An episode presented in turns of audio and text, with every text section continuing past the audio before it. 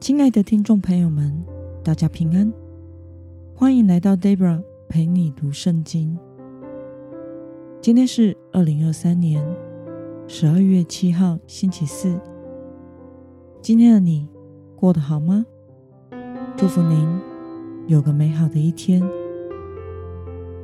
今天我所要分享的是我读经与灵修的心得。我所使用的灵修材料是。每日活水。今天的主题是品尝神的美善和仁慈。今天的经文在以斯拉记第三章八到十三节。我所使用的圣经版本是和合本修订版。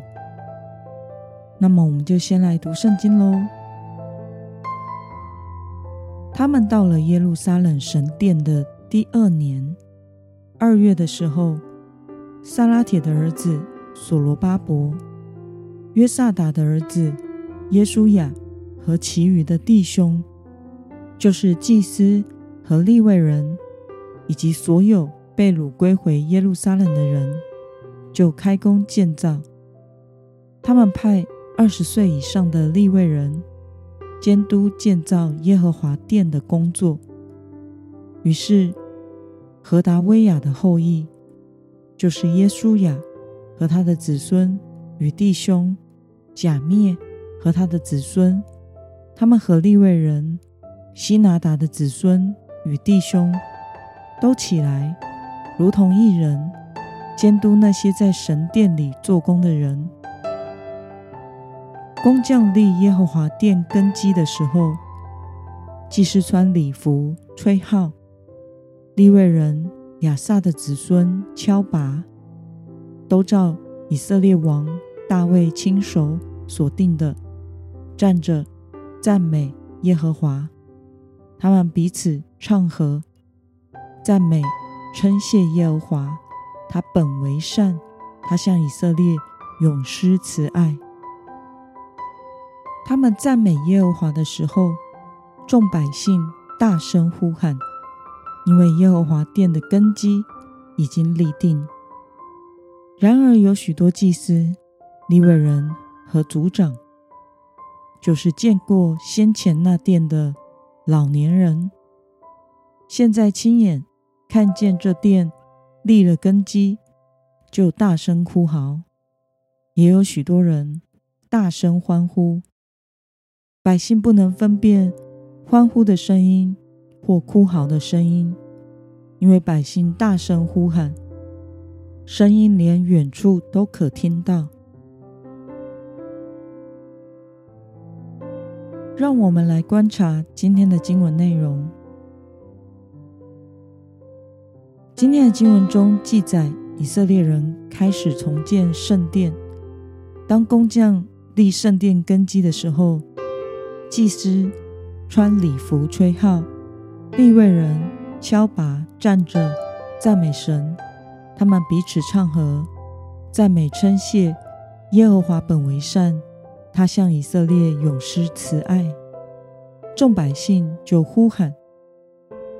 曾经见过过去圣殿的老年人大声的哭嚎，而在巴比伦出生的年轻的人则是大声欢呼。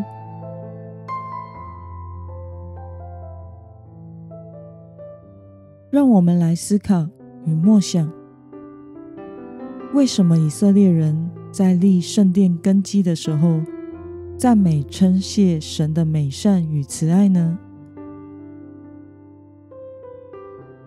或许对于曾经见过所罗门王所建的圣殿的老年人而言，如今这个寒酸的建筑让人悲伤、唏嘘不已。但是他们经历了亡国、被掳，如今被神平平安安的带回故乡，这使他们深深体会到上帝的恩典。因此，尝到主恩的滋味的人，都会赞美神的美善与慈爱。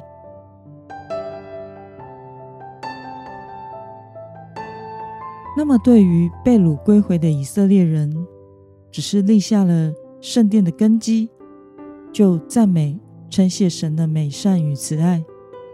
对此，你有什么样的感想呢？我想，失去才会懂得珍惜所拥有的。以色列人过去从不珍惜上帝的美善与慈爱，以及眷顾以色列所施予的恩典。当他们失去了一切，离开故乡，现在照着先知的预言被神带回来，他们才能真正的体会到上帝的美善与慈爱，并且打从心底的向神献上感谢与赞美。虽然现在盖的圣殿不会再有当年所罗门所建的荣华，但是圣殿不在于。它的规模是否宏大？过去以色列人在旷野的时候没有圣殿，只有更简单的会幕。上帝的同在却能使会幕发光。因此，圣殿最重要的功能是上帝的临在与否。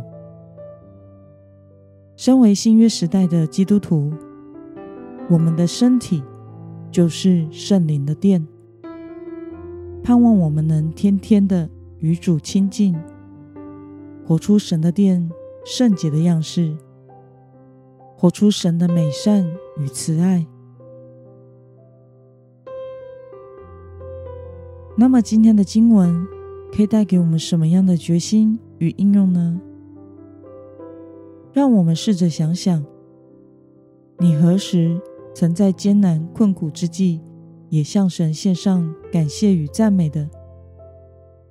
为了更深的经历神的良善与慈爱，你决定要怎么做呢？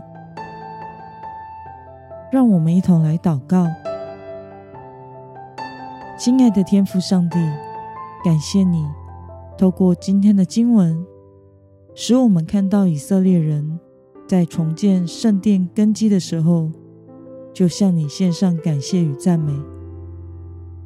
如今我的身体就是圣灵的殿，求主帮助我，时常体会到你住在我的里面，我也要住在你的里面。求主使我天天向你献上感谢与赞美，活出你的美善与仁慈。奉耶稣基督得胜的名祷告，阿门。